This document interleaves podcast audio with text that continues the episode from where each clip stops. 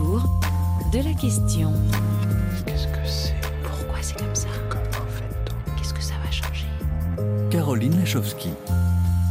Bonjour, ravi de vous retrouver, chers amis auditrices et auditeurs, avec Thibaut Baduel à la réalisation, pour partir à la rencontre de celles et ceux qui font la science et la recherche sur le continent africain. Des esprits libres et curieux, particulièrement courageux, déterminés et engagés envers et malgré tout pour le développement de la science en Afrique. Retour d'expérience du physicien rwandais Romain Morenzi, aujourd'hui directeur de la TVAS, l'Académie mondiale des sciences pour les pays en développement mais aussi des brillantes lauréates des prix Jeunes Talents UNESCO L'Oréal pour les femmes et la science en Afrique subsaharienne, qui ont partagé cet état Abidjan lors de la cérémonie des remises des prix en novembre dernier, leurs aspirations et leurs inspirations. Je venais de terminer ma licence. Un peu, je ne savais pas trop ce que je faisais encore dans ce domaine. Et j'ai lu un article sur une jeune Nigérienne qui venait de soutenir sa thèse de doctorat en hydrogéologie elle est aujourd'hui la première scientifique nigérienne à la NASA. Je l'ai contactée. Elle m'a guidée, conseillée tout le long. Elle est devenue mon mentor. Et c'est comme ça que j'ai embrassé la science. Devenue hydrogéologue au Niger, Farida Boubedobi, comme Adjata en Côte d'Ivoire, Bibi à Maurice ou Maoulolo au Togo, mènent des recherches avec lesquelles il faudra et on pourra désormais compter sur le continent, où les jeunes chercheurs ont bien plus d'un tour dans leur sac, des idées et de l'énergie à revendre pour faire avancer les sciences, et notamment astrophysique et spatiale. Ça, c'est le rêve et désormais le début d'une réalité pour Prudence Aïvi, jeune étudiant en physique au Bénin. C'est l'un de nos plus brillants lauréats de lunettes astronomiques qui a fondé le Cyrus Astro Club.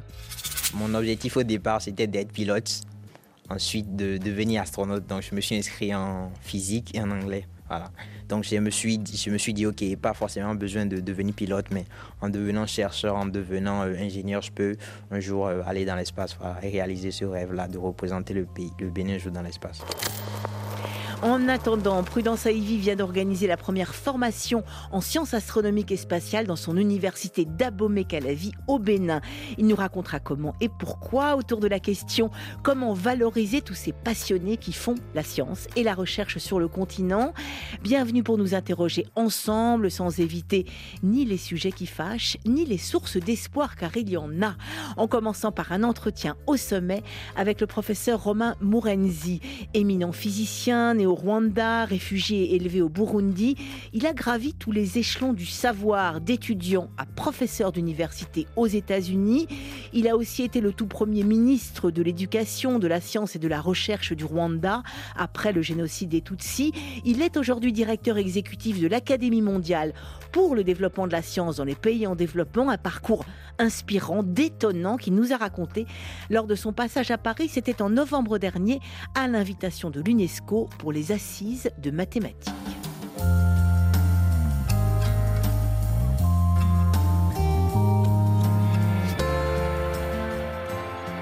Bonjour Romain Morenzi. Euh, bonjour, bonjour.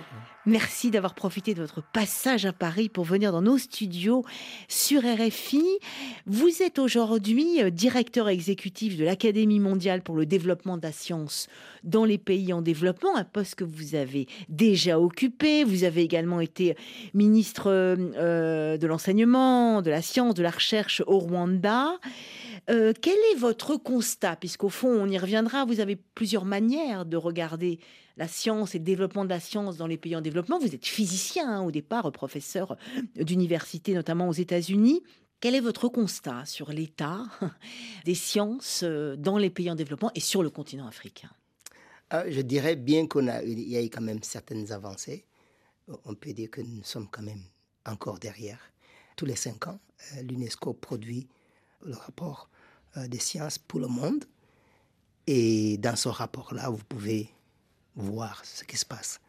Et en particulier, euh, une des mesures, je dirais, c'est le pourcentage des publications dans les journaux à, référence.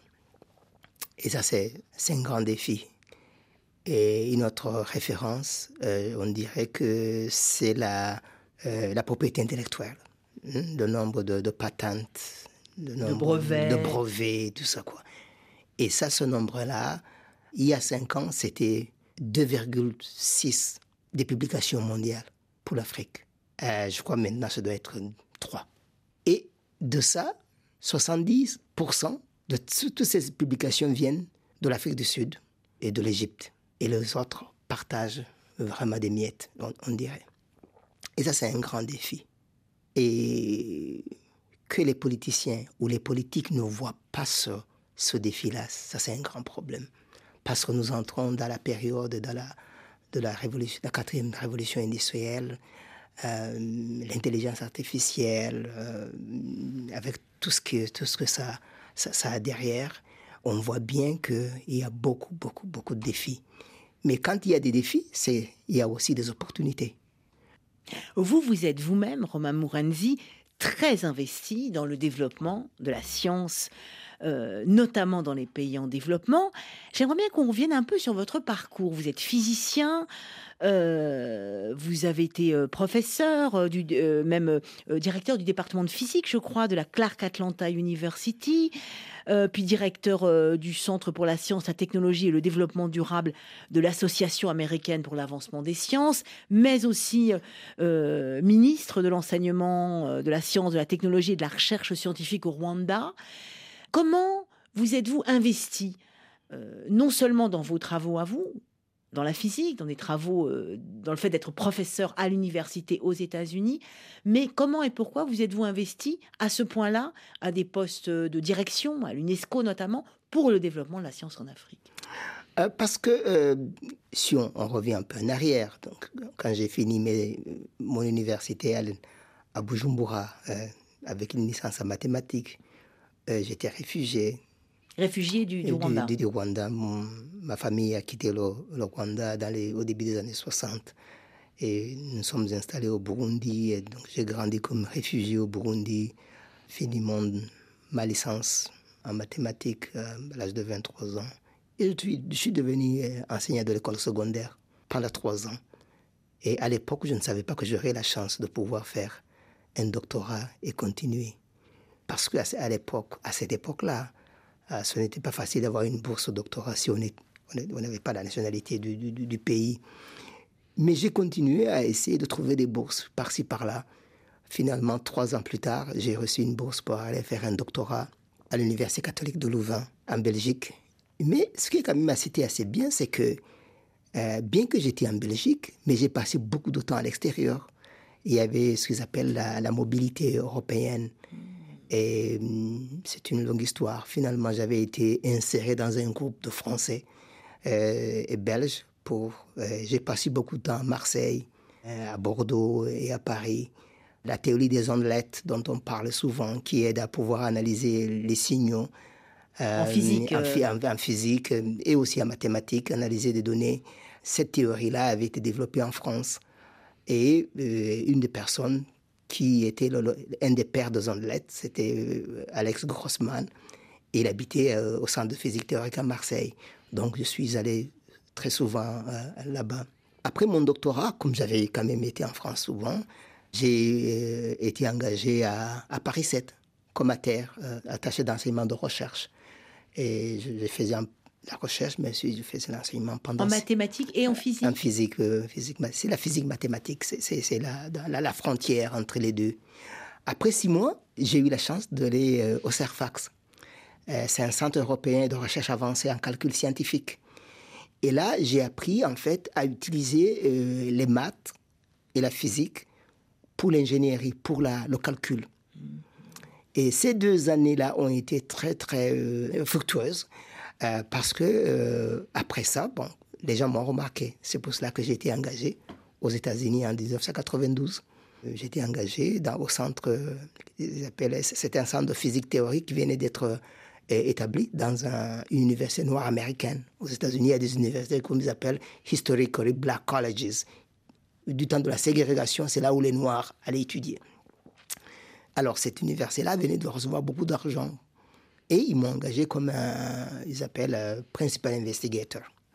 Et de là, j'ai commencé ma carrière. J'ai passé neuf bonnes années de recherche. Les travaux que j'avais faits à, Marseille, euh, surtout euh, le calcul que j'avais appris à, à- à Toulouse, m'ont aidé à pouvoir travailler dans de grands problèmes de, de données avec les militaires. euh, Aux États-Unis. Aux États-Unis. Euh, données satellitaires, des données qui sont liées à l'infrarouge. C'était après la guerre euh, de l'Irak. Et les Américains étaient très, très intéressés à cette- ce type de données-là. Alors, on a travaillé beaucoup avec les, les militaires, avec les, les universités comme MIT, et d'autres grandes universités. Et j'ai beaucoup publié à l'époque. Et, Et- vous, vous diriez, euh, Romain Mourenzi, que vous parlez de, de la possibilité que vous avez eue d'avoir une bourse, même si c'était compliqué, de pouvoir vous déplacer en Europe librement, la libre circulation des chercheurs. À l'époque, vous l'avez quand même connu et, je- vous pensez je que c'est important? Oui, c'est très important. Mhm. C'est- pour cela que je l'utilise pour le moment. Parce que, en fait, ce qui est arrivé, c'est que pff, à la première conférence, je n'ai pas même pas eu le visa. Et mon professeur a dû appeler à Paris. Finalement, j'ai eu le visa. Et, et Grossman, qui était un juif qui venait de Croatie, et donc de Zagreb, euh, originaire de là, il avait été réfugié. Lui aussi. Ah, Alors, lui aussi, Votre alors, ils m'ont intégré dans le groupe, m'ont- comme si j'étais français ou, ou belge. Et j'ai pu avoir la mobilité de pouvoir vraiment, vraiment. euh, donc, j'ai été à, à cette époque-là, j'ai donné des exposés euh, à King's College, Queen Mary College, Nottingham University, comme invité de la euh, euh, Royal Society. J'ai donné des exposés en- euh, à Rome à- cette époque-là, comme étudiant comme étudiant. J'étais invité parce que ce que j'avais fait à Marseille, donc ma contribution avait été considérée comme, intéressante. donc c'est le fait que j'ai eu la, la possibilité de pouvoir voyager en Europe, ça m'a permis de pouvoir être confiant aux États-Unis. Bien quand je suis arrivé là-bas, je parlais vraiment plutôt français qu'anglais. Mais après huit ans, je suis devenu chef du département de physique et aussi full professor de physique, donc le professeur titulaire, comme on dirait. M- Magnifique carrière et magnifique aventure, sauf que aujourd'hui, euh, Romain Mourenzi, je ne sais pas si vous poursuivez vos recherches hein, en physique mathématique, mais aujourd'hui, vous avez changé de, de- de poste, ou en tout cas, vous vous occupez justement du développement des sciences pour les chercheurs venant de pays en voie de développement et pour les pays en voie de développement. C'est la, c'est la- la deuxième partie de mon, de mon parcours. Bien sûr, là, il y a le, le- le génocide de- contre les Tutsis euh, Au Rwanda. en- au Rwanda en 1994. Pendant toute cette période-là, bien que je n'avais pas beaucoup à contribuer, mais ce que je faisais, j'allais, euh, à partir de 96, je, je partais à, à l'université pour donner des cours. Au Rwanda. Au, au- au Rwanda, donner des cours, des fois je donnais des séminaires. Euh, moi, je dis toujours gens, n'attendez pas que vous ayez des grands laboratoires pour voir. Des gens disent, oh, build a- je vais construire un grand laboratoire, je, je reviens. Je dis, non, non, il faut faire comme les scouts, une bonne action quotidienne. Donc, euh, depuis 96, j'y allais chaque été. Je donnais un cours, je donnais des séminaires. Euh, et cela, je crois, a attiré l'attention du, du, du président du Rwanda, qui est devenu maintenant président Kagame à l'époque. En 2000, il est devenu président. Les gens parlaient un peu de moi et, et il, a, il a pris vent de ça. Et en 2001, j'étais déjà devenu professeur titulaire. Quelqu'un m'a demandé en disant Est-ce que vous voulez contribuer à l'éducation au Rwanda? Mais je, n'avais, je ne savais rien de la politique. Mais comme il y a des gens qui étaient morts, il y a des gens, il y a ma famille aussi qui avait, qui avait réémigré, qui avait retourné au Rwanda, je me suis dit c'est peut-être une possibilité de pouvoir contribuer. Je n'ai Et- pas beaucoup réfléchi finalement, j'ai tout laissé derrière. je suis allé au, Rwanda et en 2001, je suis devenu le premier poste de ministre de l'Éducation, de la science, de la technologie sur le continent. Et ça, ça vous allait bien, j'imagine. C'était une- ça- ça- au début, je ne savais pas vraiment ce que j'allais faire. Je suis arrivé là-bas. Je ne savais même pas ce que c'était une politique scientifique. Je savais pas ce que je n'avais jamais vu un texte de loi. Il fallait Euh, tout construire, tout apprendre et tout construire, euh, reconstruire euh, Quand à je partir suis des ruines, hein, franchement. Quand, je suis arrivé là-bas, j'ai demandé euh, qu'est-ce qu'une politique? What is a policy? Ils m'ont, amené les documents. Alors j'ai finalement compris que une politique, c'est ce qu'on veut atteindre. Ce, ce n'est pas encore une loi. Hein, vous projetez, vous dites si c'est ce que je veux, j'ai, envie d'arriver par là. Et ça, ce sont les points sur lesquels je vais, euh, je- je vais me concentrer. Pour la politique de la recherche, inventer une politique de la recherche pour le Euh, Rwanda. euh, donc, ce qui fait en fait, bon, le Rwanda, en 2000, ils avaient déjà produit ce qu'ils appellent le, vision, la vision 2020, qui donnait les grandes lignes. Et la, la connaissance était centrale. Alors, euh, à l'époque, là, on a fait la, la politique pour l'école primaire, l'école secondaire, la politique de l'université, la notion de bourse. Par exemple, dans, dans la plupart des pays africains, on, on trouve, par exemple, les gens reçoivent de- des bourses euh, gratuitement. Mais au Rwanda, on doit retourner l'argent, on doit payer l'argent. Ça permet d'avoir une éducation supérieure qui est qu'on peut soutenir. C'est-à-dire qu'on est redevable ensuite. On doit rendre cette bourse une fois qu'on enseigne ou qu'on mène ses recherches ou qu'on y est arrivé. Une fois qu'on commence à travailler, on doit, on doit, on doit commencer à, à payer. Et cela, ça, ça, ça permet aussi de pouvoir, aux autres de pouvoir payer. Et quand vous savez que vous allez payer, vous faites attention. Vous devez rembourser. Voilà, oui. alors, il y, a- il y a la politique donc, de l'enseignement primaire, de l'enseignement secondaire, là, la politique. Alors, euh, c'était vers 2001-2006. Et puis alors, la, la politique pour la science. Et la politique pour la science aussi, c'est quand même c'est important. Il faut retourner. Et- et les économistes ont toujours voulu quelle est la, la voie royale pour atteindre la, la croissance économique Vous, en Europe, vous êtes, euh, vous êtes la, croissance économique, tous les quatre mois ou trois mois, vous devez dire euh, la, France a tel.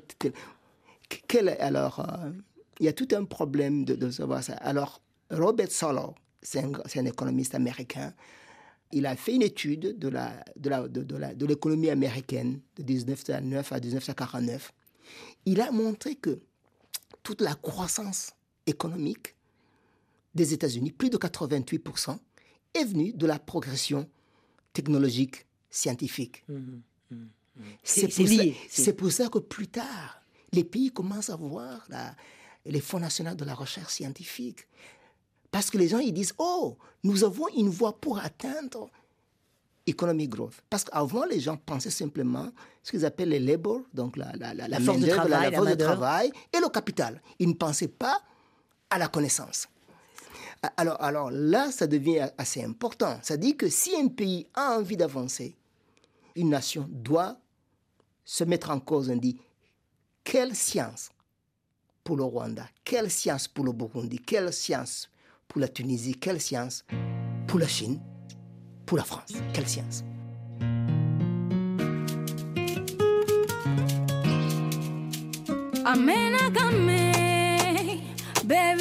Fɔ tɛgɛ fɛn ye k'a kana fɛn kɛ ka tɛna ye de.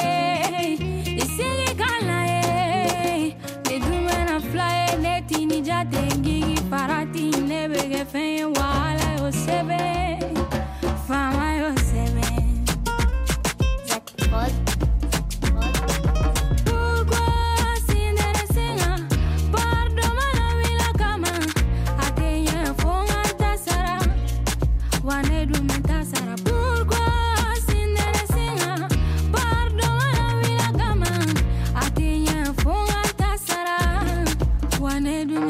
Katena mikofa ngoke Kutena mufo na vega chen Kubeka mufo uteka ke Anticipe fin antoko bime ukwen kera kujuye Keriya kera kujuye Kenyi wanko Get a good kera kujuye Ile tango na yele mado Mado bete sega me mado mado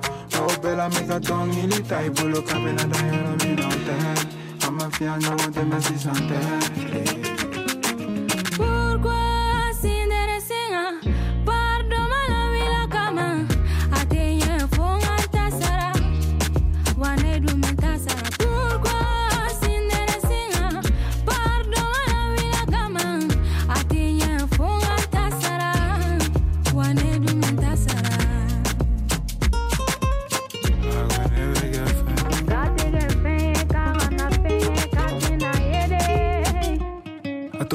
fɔ a tɛ foyi k'i la wele de ko du ci la mɛkɛ fɛn ka ni yɛrɛ bila du ci la masira kan ɲɛ tɛ fosi la a mɛnna u bɛɛ be ka kuma u bɛɛ be ka dɔ fɔ bɛɛ be a sigi ka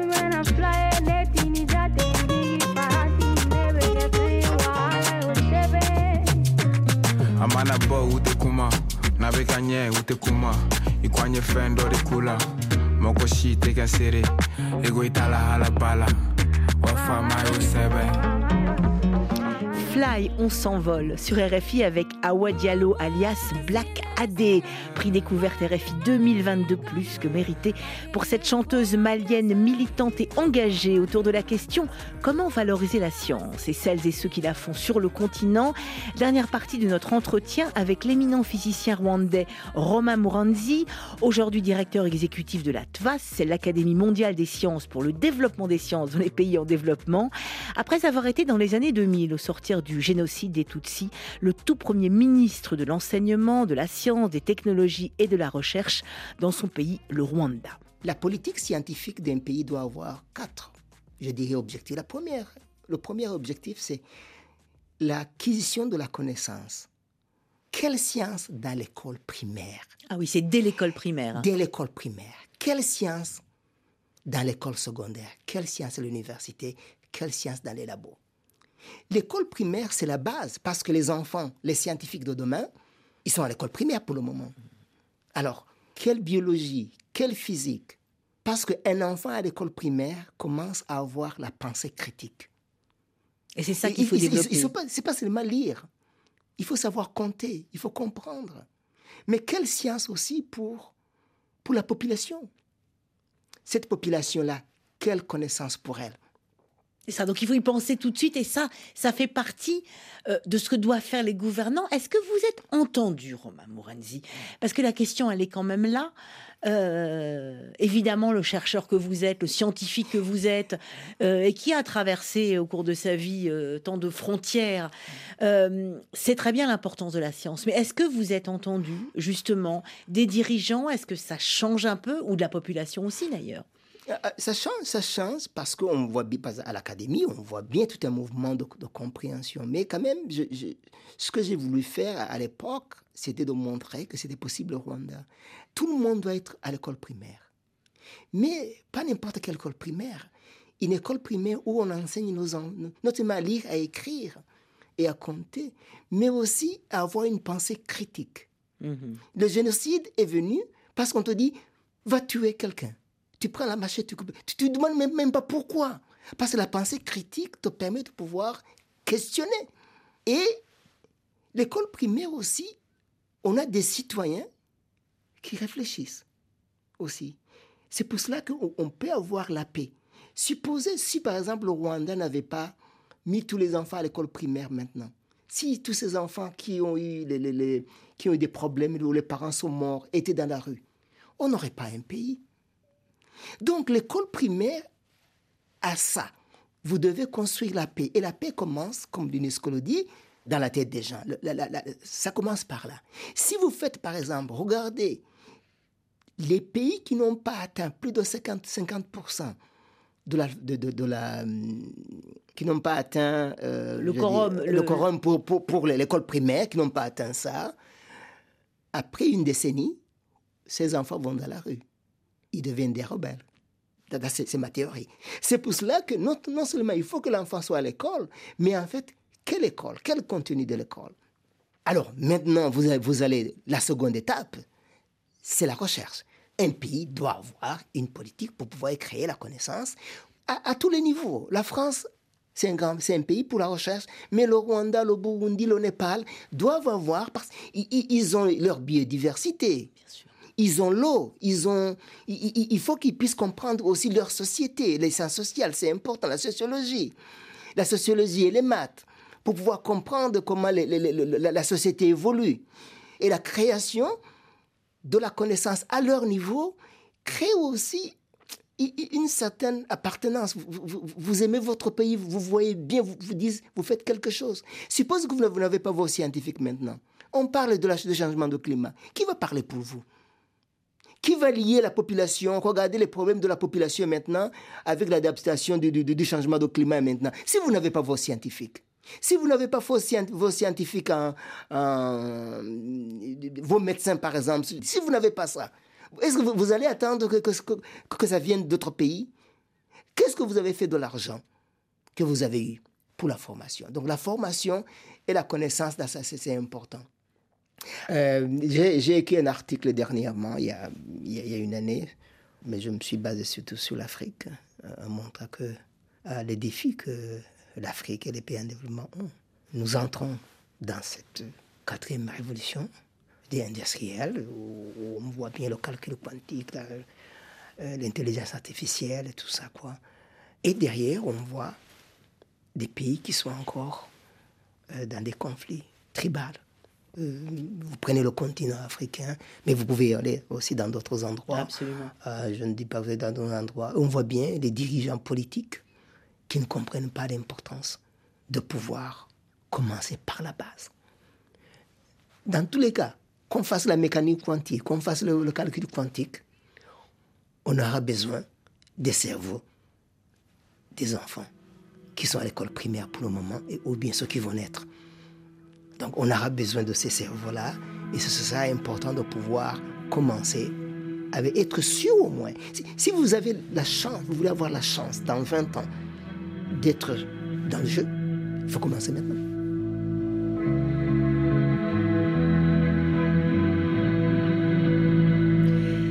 Entendeur, pour former de brillants cerveaux, il faut commencer très tôt, dès l'école primaire, comme ne cesse de le rappeler le professeur Romain Mouranzi.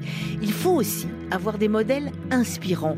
Et ça, c'est un peu plus compliqué encore quand on est une jeune femme, chercheuse en sciences de la vie et de l'environnement au Niger. Tiens donc, comme Farida Boubédobi, l'une des brillantes lauréates pour ses recherches sur les eaux souterraines au Niger, des prix Jeunes Talents UNESCO L'Oréal pour les femmes et la science en Afrique subsaharienne. Je venais de terminer ma licence.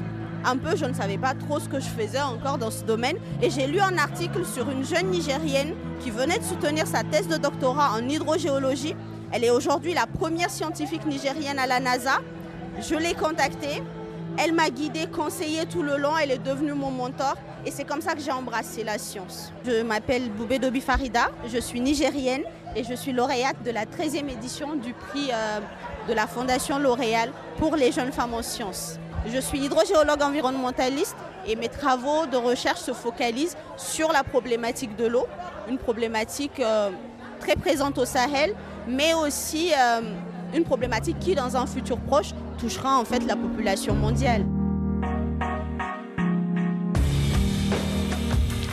D'où l'importance de soutenir et de valoriser euh, cette recherche sur les eaux souterraines au Niger, menée par cette hydrogéologue qui est l'une des 20 lauréates donc de ce prix Jeune Talent UNESCO L'Oréal pour les femmes et la science en Afrique subsaharienne, qui a été remis en grande pompe à Abidjan, dans la salle des fêtes de l'hôtel Ivoire. C'était le 30 novembre dernier. Notre reporter sur place, Marine Janin, était de la cérémonie. Elle a tendu son micro à quelques-unes de ces jeunes talents. Mon nom c'est Maoulolo Yomo, je suis togolaise. Je suis avec euh, Wascal, qui est un programme ouest-africain travaillant sur les changements climatiques et les changements dans l'occupation des sols et se focalisant sur l'adaptation de l'utilisation des sols. Alors moi, je m'intéresse sur la question de la dynamique euh, de l'intrusion marine dans la zone côtière, comment ça se fait, quelle sera la projection demain et maintenant, comment euh, au travers de ces résultats, nous pouvons vraiment assurer la durabilité de la ressource. Dans le contexte côtier, il y a ce phénomène de mouvement de la mer dans l'eau souterraine. Et là, quand ça se passe comme ça, l'aquifère euh, où l'eau souterraine elle est affectée, on a un problème de santé qui en découle et aussi on a aussi des problèmes de destruction des machines dans le contexte de refroidissement. Il y a tellement beaucoup d'impacts. Et je, souvent, je, je dis que c'est un silent killer parce que ça détruit plus que ce qu'on en connaît. Alors moi, je me suis décidée de contribuer au travers de mon travail et à cet aspect d'assurer la durabilité. Je suis Kamara Adjata, étudiante en changement climatique, biodiversité et agriculture durable à l'université Félix Houphouët-Boigny de Cocody. Mes travaux consistent au développement de biopesticides à base d'extraits de plantes, de bactéries et de champignons pour lutter contre les pourrissures post-récolte des ignames. Parce qu'on a constaté que le temps de conservation de ces ignames-là avait fortement baissé. Et au fur et à mesure des années qui avancent, la conservation baisse de plus en plus. Donc d'abord, j'ai- pris mes ignames dans les différentes zones de production et de conservation de- des ignames. Je les ai amenés au laboratoire. J'ai fait des isolements pour essayer de comprendre un peu qu'est-ce qui est à la cause et lutter contre ces causes-là. Bon, donc ici, c'est une grande zone de production de l'igname, c'est l'une des grandes zones. Et depuis mon enfance, je suis toujours avec les paysans, vu que mon père à une flottation, donc je côtoie beaucoup le monde agricole, notamment aussi les commerçants d'igname. Et j'ai vu, depuis mon enfant jusqu'à maintenant, la dynamique de conservation. J'ai vu que il y a 10 ans de cela, on pouvait avoir un temps de conservation qui allait jusqu'à un mois. Et maintenant, on a à peine juste 2-3 semaines. J'aime l'igname, je veux qu'il y ait l'igname à toutes les saisons sur le marché. Donc, je veux conserver ces ignames pendant longtemps. Je suis Noshin Jafar, je suis de l'île Maurice. Et actuellement, je suis venue ici pour faire une formation après avoir obtenu le prix de L'Oréal pour le Subsaharian 2022. Euh, mes intérêts de recherche se basent sur la production de bioplastiques. Actuellement, je produis des bioplastiques plus sains et plus sûrs pour l'environnement. C'est à base de fibres végétales et j'utilise de la biotechnologie pour faire cela. L'île Maurice est remplie de fibres végétales, c'est de partout. Et à l'université, j'étudie le génie environnemental et chimique. On utilise beaucoup les plantes pour faire de bioéthanol, par exemple, euh, des, feuilles de papier. Et pendant ma thèse, j'ai préparé des feuilles de papier à base de bananes, à base de fibres de vacua. J'ai voulu faire mon doctorat. Là, on a passé à l'interdiction des plastiques à l'île Maurice. C'est total ban, l'interdiction totale des plastiques. Et on voudrait trouver des alternatives pour substituer euh, les plastiques à base de pétrole parce qu'on n'a rien maintenant à utiliser. On utilise des pailles, comme des pailles en papier, et quand on le met dans le jus, c'est fini, ça fond. Et on doit trouver des alternatives pour cela. Et le bioplastique que je prépare, ça peut être utilisé comme par exemple des sacs en plastique, des pailles, et ça peut être utilisé aussi dans le secteur médical.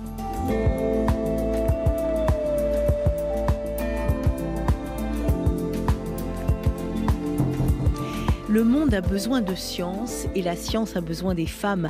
Pour reprendre le slogan du prix Jeune Talent, UNESCO L'Oréal pour les femmes et la science. En Afrique subsaharienne, retour sur cette 13e édition qui a récompensé en 2022 à Abidjan 20 chercheuses exceptionnelles qui ont bravé littéralement tous les obstacles et toutes les difficultés pour poursuivre leurs recherches sur les bioplastiques comme Bibi à l'île Maurice, sur l'igname comme Adjatou en Côte d'Ivoire, les géosciences au Togo comme Maoulolo ou sur les eaux souterraines au Niger comme Farida. Les obstacles, vous vous en doutez bien, c'est euh, le fait d'être euh, tout de suite sous-estimé parce que l'on est une femme. Euh, c'est aussi venir d'un pays, je viens d'un des pays les plus pauvres au monde, je viens d'une région, le Sahel, qui est confrontée aux conditions climatiques les plus hostiles, mais aussi qui est confrontée à toute une myriade de problèmes, que ce soit lié à l'insuffisance alimentaire ou encore au terrorisme. Donc forcément, quand tu viens d'une minorité comme ça, euh, il n'est pas toujours évident de, pouvoir s'imposer. le tout étant euh, de toujours persévérer et de continuer à se battre. C'est extrêmement difficile. C'est extrêmement difficile parce que déjà, il y, a un stéréotype qui est déjà là, qui est le fait que la science, c'est pour les hommes. Et les femmes, elles n'ont juste qu'à être belles et se contenter de faire quelques petites études et c'est bon, elle aura un travail parce qu'ici en Afrique, on se dit une femme, c'est à la cuisine, c'est avant mari.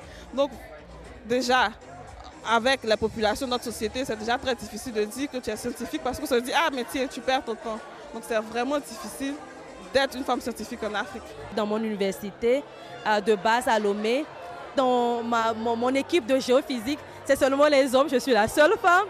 Et souvent, j'ai ce problème-là ils vont te dire, Lolo va te marier, tu ne trouves pas que tu, dois aller te marier pour qu'on prenne soin de toi et tout ça là. C'est de la discrimination, c'est de l'intimidation. Et tu te dis, non, c'est pas ta place ici, ta place est au foyer.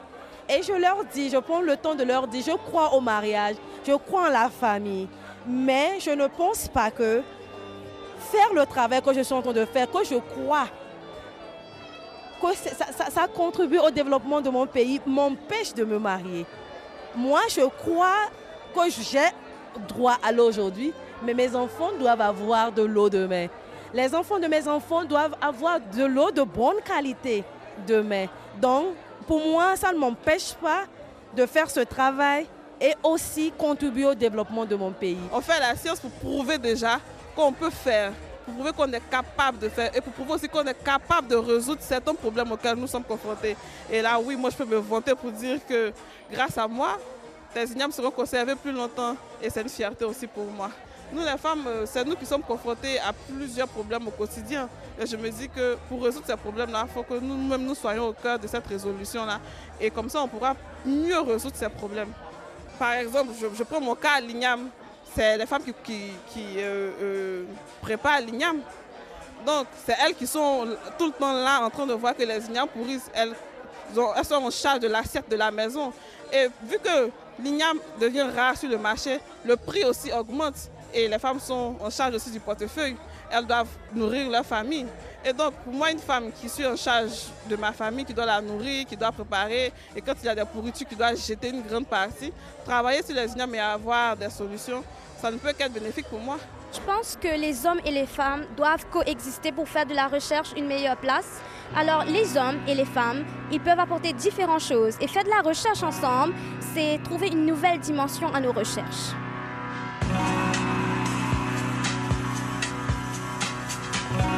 Un grand bravo et merci à toutes les lauréates du prix Jeune Talent UNESCO L'Oréal pour les femmes et la science. En Afrique subsaharienne, Adjata Kamara de Côte d'Ivoire, Bibino Shinjafour de l'île Maurice, Farida Boubedobi, hydrogéologue au Niger et Maoulolo Yomo du Togo au micro de Marine Janin à Abidjan. Direction le Bénin maintenant pour une rencontre avec un formidable étudiant en physique de 21 ans, Prudence Aïvi, lauréat peut-être le plus dynamique et engagé de la lunette astronomique offerte par SSVI RFI et l'astronomie Afrique, qui non content d'avoir fondé le Cyrus Astro Club du Bénin, s'il vous plaît, a aussi organisé une formation aux sciences spatiales, astrophysique, astronomique dans son université d'Abomey-Calavi au Bénin. Donc, on le retrouve la tête dans les étoiles et les pieds bien campés sur sa terre béninoise, juste après avoir écouté une chanson qui l'inspire, et pour cause, Dream It Possible de Chloé 666 que Prudence dédie à tous les jeunes chercheurs et chercheuses d'Afrique. I will run, I will climb, I will soar. I'm undefeated. Oh, jumping out of my skin, pull the cord. Yeah, I believe it. Oh, the past is everything we were. Don't make us who we are. So I'll dream until I make it real,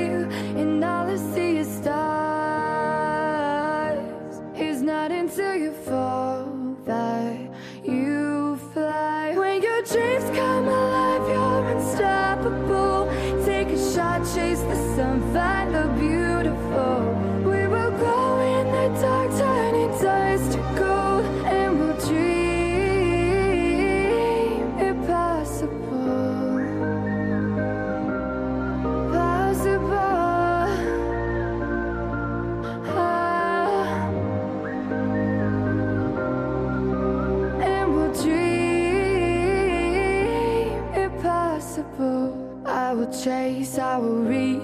fly until I'm breaking, until I'm breaking out my cage like a bird in the night. I know I'm changing, I know I'm changing it into something big, better than before.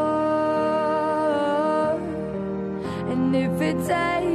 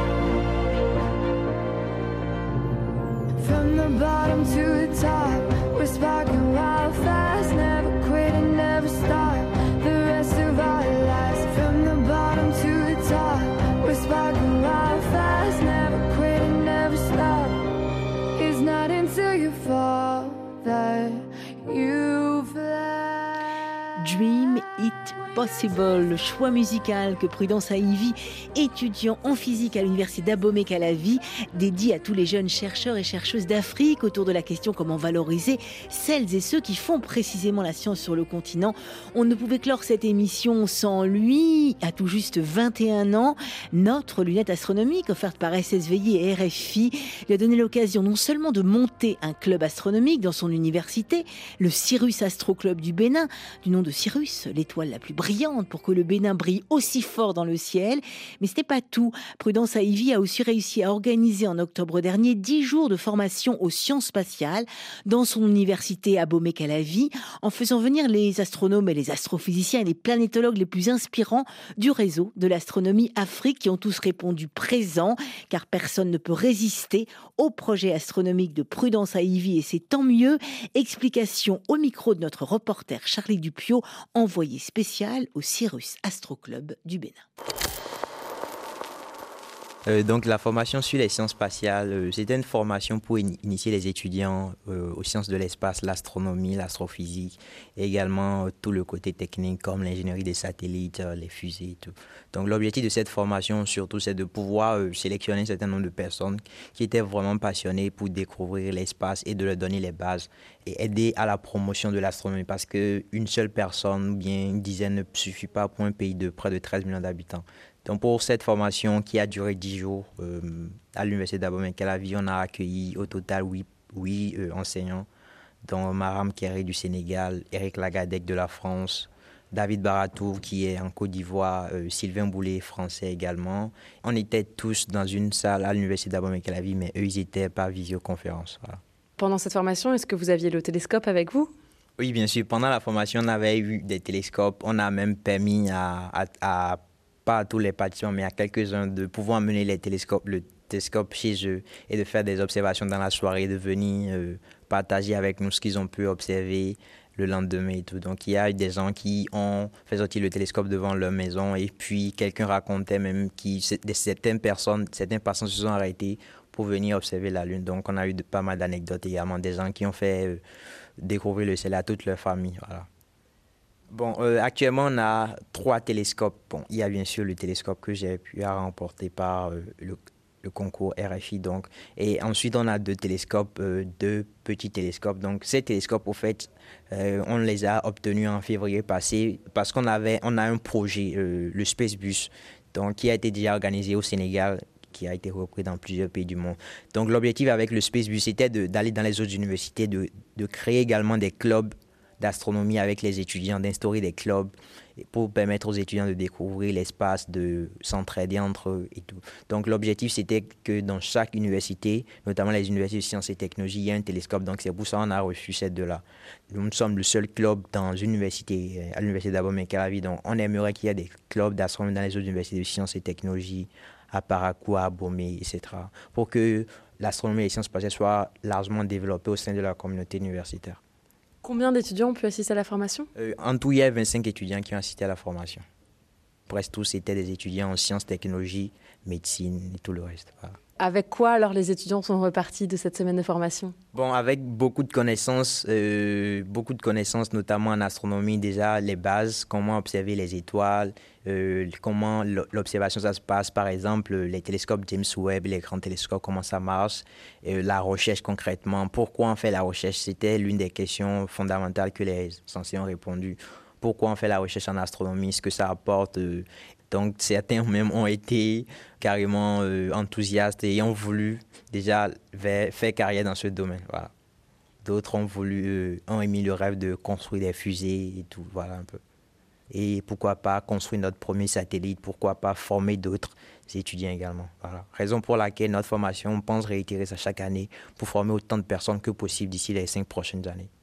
Et vous, comment vous avez appris euh, l'astronomie, alors ces bases d'astronomie? Donc, j'ai appris l'astronomie euh, déjà par la curiosité, parce que l'astronomie, c'est d'abord la curiosité, ensuite l'observation, euh, la base de toutes les sciences et surtout de celle-là.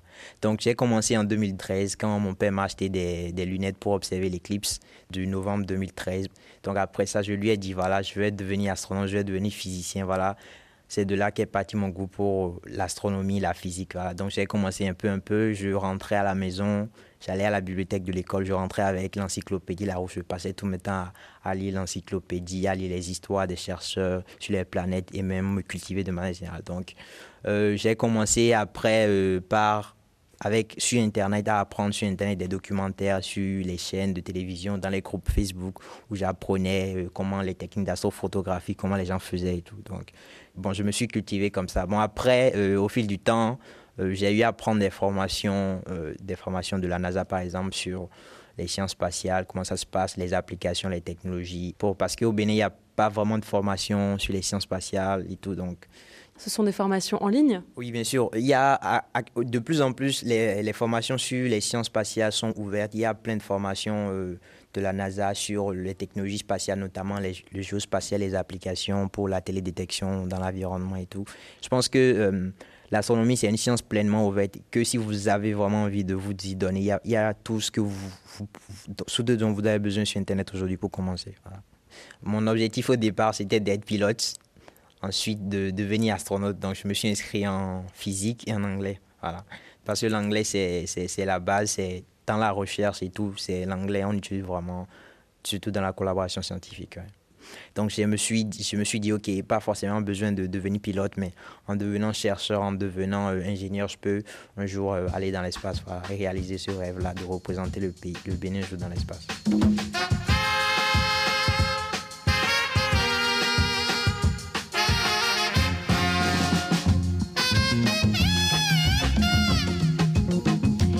C'est le meilleur que l'on puisse souhaiter à Prudence Ivy. Retenez bien son nom car il devrait peut-être tutoyer les étoiles. Sous le ciel d'Afrique où les jeunes talents de la recherche ne manquent pas, reste juste à les entendre, à les valoriser et à les soutenir pour notre avenir commun sur Terre.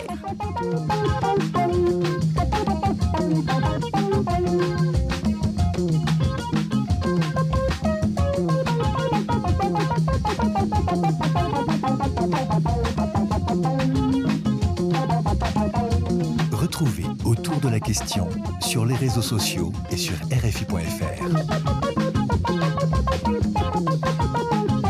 Autour de la question, c'est tout pour aujourd'hui. N'hésitez pas à partager et à vous abonner à notre podcast disponible sur toutes les plateformes et sur l'application RFI Pure Radio. Au plaisir de vous retrouver demain, chers amis auditrices et auditeurs, pour faire dialoguer art et science. Autour de la question comment se mettre dans le cerveau et dans le corps de l'artiste, rencontre au sommet entre l'immense peintre et calligraphe Fabienne Verdier et le neuroscientifique Alain Berthoz. L'un s'étant mis dans la peau de l'autre et vice-versa. À suivre demain sur nos ondes avec Thibaut Badiol à la réalisation, Caroline Fillette en coulisses avec Jade Bandieu, Caroline Lachowski au micro pour vous servir. Surtout restez curieux, gardez l'esprit libre et ouvert à tous les possibles. À l'écoute de RFI, c'est bientôt l'heure de retrouver les informations.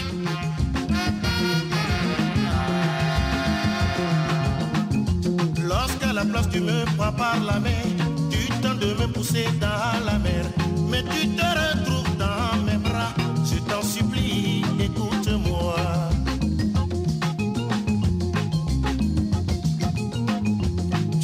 pour moi toute ma vie. Tu es mon soleil et ma richesse. Toi, toi